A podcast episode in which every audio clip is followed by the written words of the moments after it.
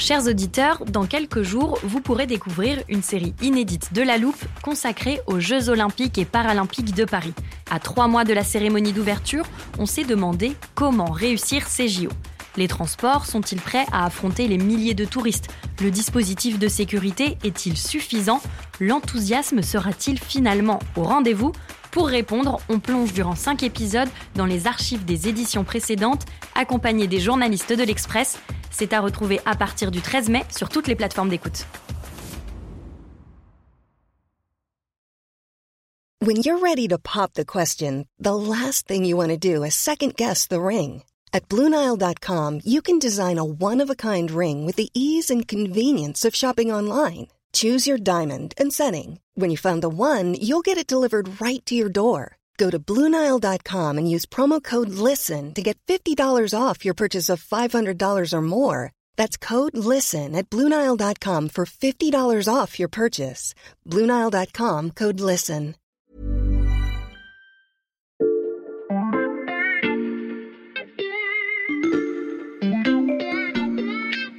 Salut, c'est Xavier Yvon. Nous sommes le jeudi 2 mars 2023. Bienvenue dans La Loupe, le podcast quotidien de l'Express. Alors que la guerre en Ukraine vient d'entrer dans sa deuxième année, nous vous proposons cette semaine une sélection d'épisodes pour comprendre à quel point ce conflit a profondément changé le monde en un an. Aujourd'hui, direction les États-Unis, avec un épisode diffusé une première fois le 8 décembre 2022. Pour commencer ce podcast, je suis allé chercher un extrait d'un épisode auquel je repense régulièrement.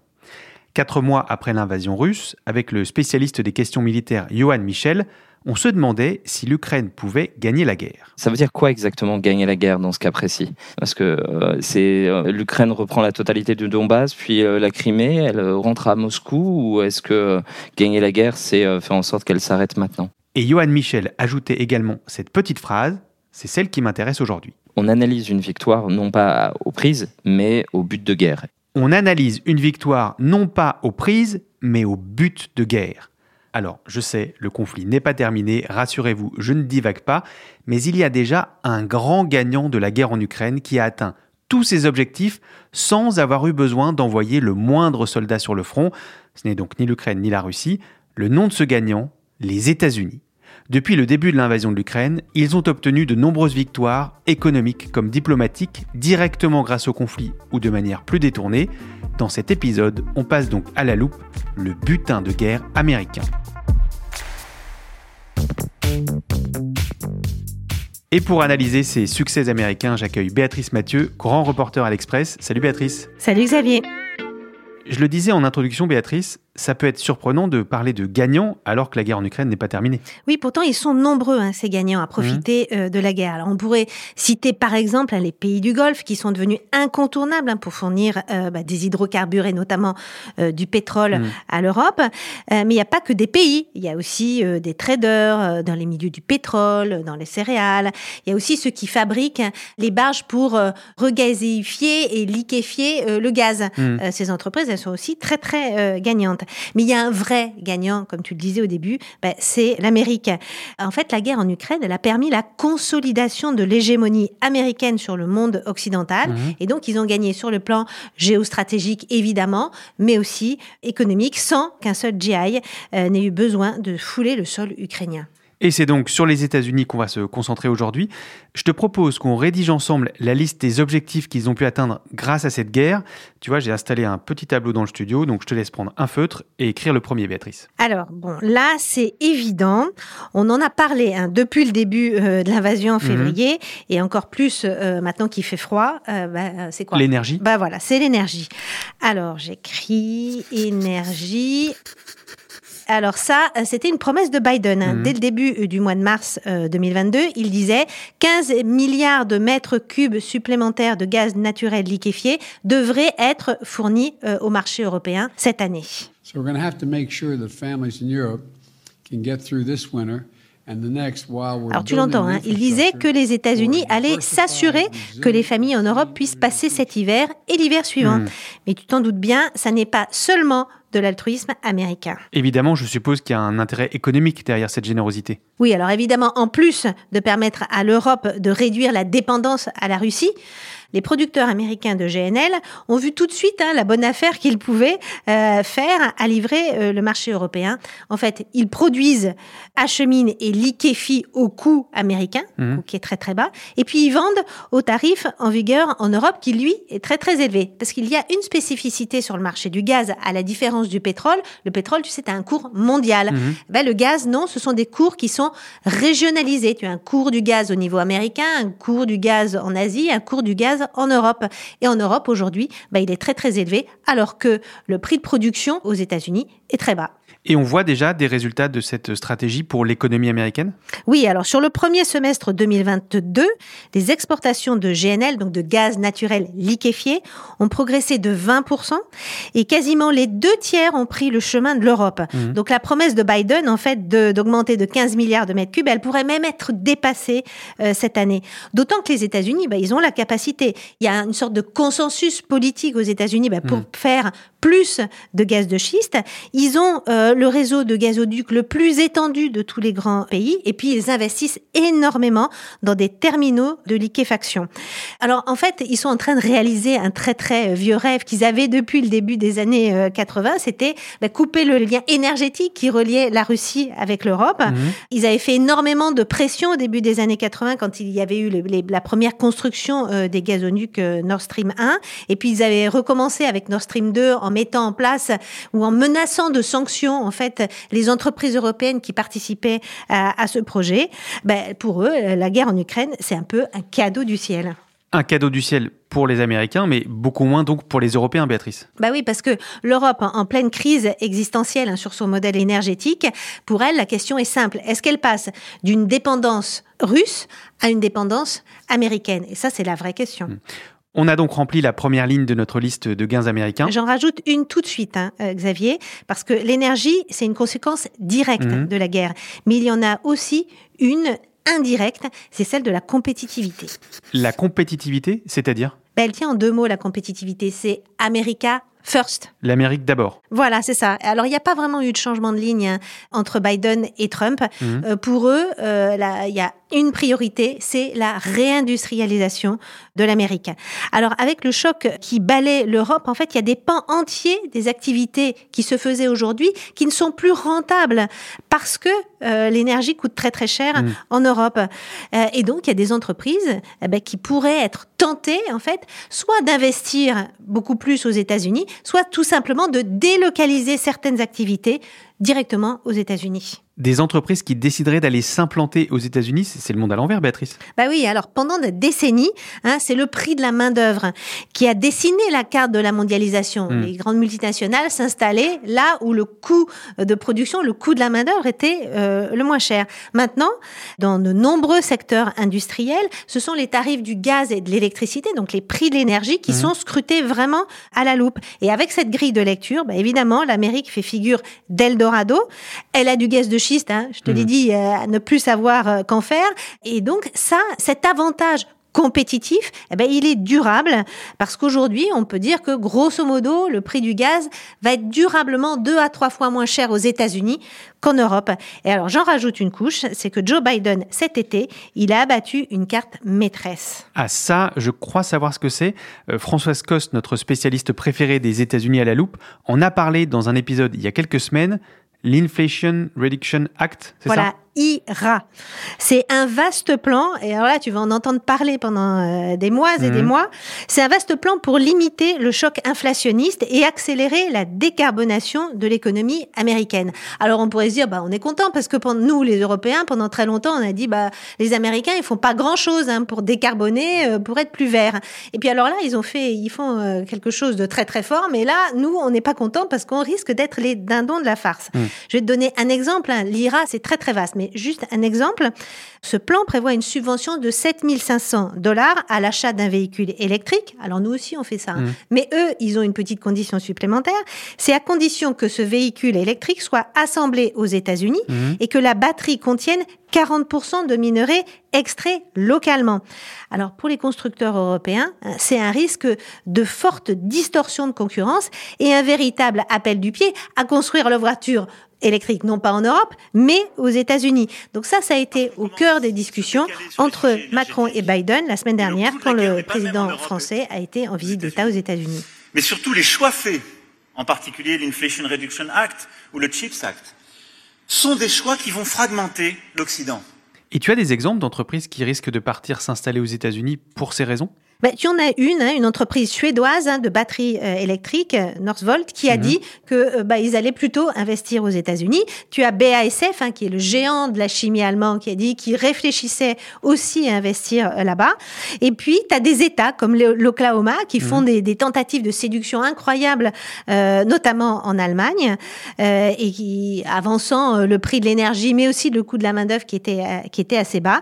Et on sait que des entreprises comme Lufthansa ou Siemens seraient prêtes à investir euh, là-bas. Donc c'est autant d'investissements qui ne se feront pas en Europe.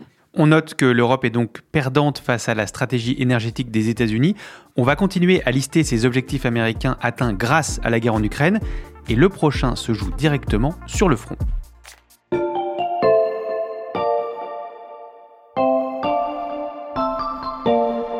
Alors je peux écrire la ligne suivante de notre liste, hein, Xavier? Vas-y Béatrice, je t'en prie. Alors si je te dis HIMARS Mhm. ou Javelin. Ça, ce sont des armes, Béatrice. Voilà, c'est ça. Alors, c'est des missiles et des lance-missiles Mhm. qui sont incontournables dans la guerre en Ukraine en ce moment. Et c'est ces deux armes qui ont vraiment fait la différence depuis septembre sur le front ukrainien. Mhm. Alors, leur particularité, alors tous les deux sont fabriqués par le géant américain Lockheed Martin, le plus gros fabricant d'armes de la planète. Donc, je t'inscris un nouveau nom euh, sur cette liste. Mhm. C'est la santé de l'industrie militaire américaine. Dans un contexte de guerre, c'est assez logique en effet. Oui, mais bon, toutes ces armes américaines, elles ne partent pas qu'en Ukraine. Comment ça? Bah parce que l'Europe se réarme euh, partout. Mhm. Parce que euh, la guerre en Ukraine, mais aussi parce que euh, contexte géopolitique global beaucoup plus tendu. Donc il y a des achats sur étagère, c'est-à-dire qu'on va euh, directement acheter en fait du stock qui est disponible et fourni par l'industrie américaine. Mhm. Et puis il y a des achats qui se font par euh, des commandes de plus long terme. Et on voit bien que en Europe, dans un réflexe un peu quasi pavlovien, eh bien, euh, on se met sous la protection euh, du grand fer américain et la plupart des pays européens ont passé commande aux États-Unis. On peut donner des exemples? Bah, L'Allemagne, hein, d'abord, qui a annoncé son souhait d'acheter jusqu'à 35 avions de combat F-35. Mhm. Tu as la Royal Navy, ça c'est un peu euh, naturel, ils font ça, ils reviennent toujours euh, au bercail, hein, et donc ils- eux, ils vont investir 300 millions d'euros pour accroître la capacité des missiles Tomahawk. Mhm. Il y a les Pays-Bas qui ont aussi mis un milliard sur la table dans des systèmes de défense antimissiles de moyenne portée, mais il y a aussi l'Estonie très récemment, ou encore la Bulgarie. Et l'industrie de l'armement américaine arrive à suivre? Mais non, c'est le problème, hein, parce que la guerre en Ukraine, elle a effectivement entraîné un formidable appel d'air pour tous ces industriels. Je te rappelle que dans les cinq plus premiers fabricants d'armes au monde, ce sont cinq groupes américains. Mm. Donc c'est un complexe militaro-industriel qui est gigantesque. Et là, ça tourne à pleine capacité et ils n'ont pas forcément les moyens, les usines euh, pour faire tourner euh, encore plus vite. Et ils font face aujourd'hui à des contraintes de production qui sont considérables. Ok, pour l'industrie militaire, c'est clairement un objectif rempli. Pour le suivant, j'ai une suggestion, Béatrice. Ah bon, alors c'est quoi? Je dirais les céréales. Et oui, tu as raison, même si c'est beaucoup moins spectaculaire que ce qu'on a dit sur l'énergie et l'industrie euh, militaire. Bon, je l'écris, mais alors en plus petit. On l'a déjà évoqué dans la loupe, l'Europe dépendait énormément des céréales ukrainiennes, et ça, ça profite donc un peu aux États-Unis. Oui, et notamment aux producteurs de maïs. Mhm. Alors, le maïs, euh, comme pour d'autres céréales, l'Europe s'était mise un peu dans la main de l'Ukraine Mm. pour son approvisionnement. Alors, il y a eu, tu sais bien que les semis ont été compliqués, la récolte a été compliquée, et même si une partie euh, des, des livraisons euh, de maïs ont pu quitter euh, l'Ukraine, Mhm. le compte n'y est pas hein, pour les Européens, et donc les Européens ont dû aller toquer à d'autres portes. Et bah, comme par hasard, les Américains, qui sont les premiers producteurs mondiaux de maïs, Mhm. eh ben, ont été là, ils ont pris en partie le relais et ont commencé à exporter massivement. Alors là, il y a un petit problème dans ce scénario-là, Xavier, c'est que les, épi- américains sont majoritairement OGM, Mhm. à la différence de ce que fabriquaient les Ukrainiens. Bon, Béatrice, je pense qu'on a fait le tour des gains économiques des États-Unis depuis le début du conflit, plus ou moins directement. Mais il y a une victoire dont on n'a pas parlé et elle est d'ordre géopolitique. Oui, alors là, moi, je vais pas m'en occuper. Je te propose d'en parler avec Clément Dagnès du Service Monde. Très bonne idée. Je l'ai croisé à la rédaction, je vais le chercher.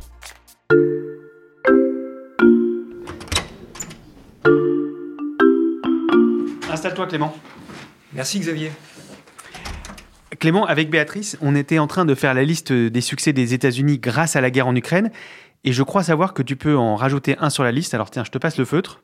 Merci. Alors, ce que j'écris, ça va être très court, Hmm. mais on va avoir beaucoup de choses à dire dessus. Donc, je note O-T-A-N. OTAN, Organisation du traité de l'Atlantique Nord. Euh, Clément, on a déjà expliqué dans des épisodes précédents à quel point l'OTAN avait resserré les rangs avec l'invasion de l'Ukraine. Oui, je pense que tu t'en souviens, Xavier. Emmanuel Macron avait dit que l'organisation était en état de mort cérébrale. C'était ces mots. Et euh, la guerre en Ukraine a réveillé clairement euh, l'OTAN en Europe à un moment où on se posait quand même des questions. Hmm. Et c'est à travers l'OTAN, aujourd'hui, que passent bon nombre de discussions entre alliés pour soutenir l'Ukraine et en particulier la coordination des livraisons de matériel militaire. Hmm. Tout ça, mécaniquement, ça a renforcé le leadership américain en Europe à travers l'OTAN. Et à quoi on voit ce renforcement de cette influence américaine en Europe, Clément? Alors déjà, un truc très concret, c'est le nombre de soldats américains. Il est repassé ce nombre au-dessus des 100 000. C'était plus arrivé depuis 2005. Sachant, je le rappelle, que leur nombre a diminué par palier depuis la fin de la guerre froide. Hmm. Cela aussi, ça permet de montrer aux alliés de l'OTAN qu'ils peuvent continuer à compter sur l'Amérique au moment où la menace russe se fait plus forte que jamais. On a parlé des armes avec Béatrice. Là aussi, les États-Unis jouent un rôle important depuis le début de la guerre en Ukraine. Oui, ce rôle, il est essentiel. Si l'Ukraine tient, aujourd'hui, le choc, c'est grâce aux armes américaines. Hmm. L'implication militaire des États-Unis dans cette guerre, elle pèse très lourd. Au sein de l'Alliance, par exemple, c'est plus de 2,5 milliards d'euros d'armes qui ont déjà été fournis par le Pentagone à Kiev. Et les promesses de livraison, elles, s'élèvent à plus de 15 milliards de dollars. Cela s'explique aussi par les moyens américains et le fait que Washington dépense pour sa défense deux à trois fois plus que tous ses alliés combinés. Ça pèse. Hmm. Sans parler aussi de ses capacités de renseignement, ses capacités cyber qu'elle met au service des Ukrainiens. Donc on peut dire que les États-Unis ont renforcé le rôle de l'OTAN, au même titre que l'OTAN a renforcé le rôle des États-Unis. En revanche, les États-Unis n'ont pas cannibalisé ou profité de l'OTAN. Mais on peut imaginer quand même qu'ils ont un autre objectif en tête. Et quel objectif? Alors, comme prix de leur implication en Europe, les États-Unis, à l'avenir, pourraient réclamer à leurs alliés européens qu'ils s'engagent un peu plus à leur côté en Asie face à Pékin. Car, souviens-toi, Mhm. les États-Unis ont amorcé un pivot asiatique depuis Obama, un pivot vers la Chine. Pour les Américains, la menace n'est plus vraiment la Russie. Ils savent en plus qu'à la fin de la guerre, puisque à un moment ou à un autre, euh, la guerre s'arrêtera, il ne restera pas grand-chose de l'armée russe, qui est en train de dilapider ses forces en Ukraine. Tout cela achève la victoire de Washington sur Moscou après des décennies de guerre froide et euh, la fin de l'URSS. Et donc on peut penser que Moscou ne sera plus vraiment une menace conventionnelle. Hmm.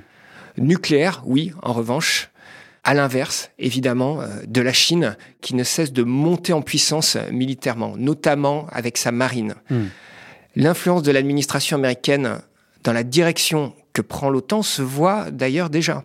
La Chine est mentionnée pour la première fois dans le concept stratégique de l'organisation. Le document considère que le régime chinois pose, je cite, des défis systémiques.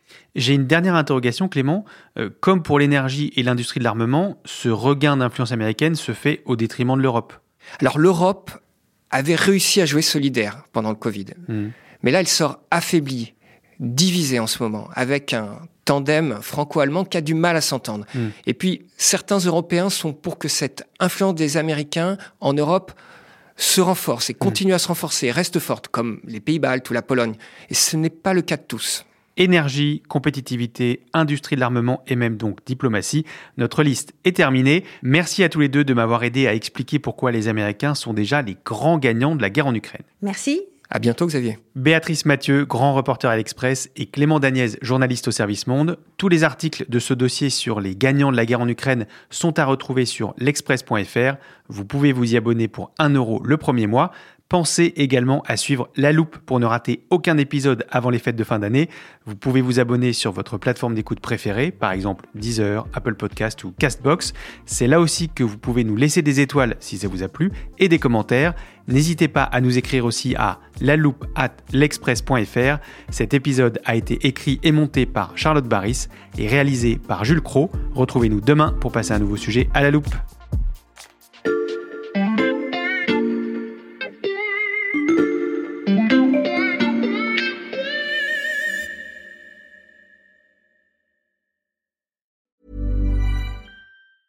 Planning for your next trip?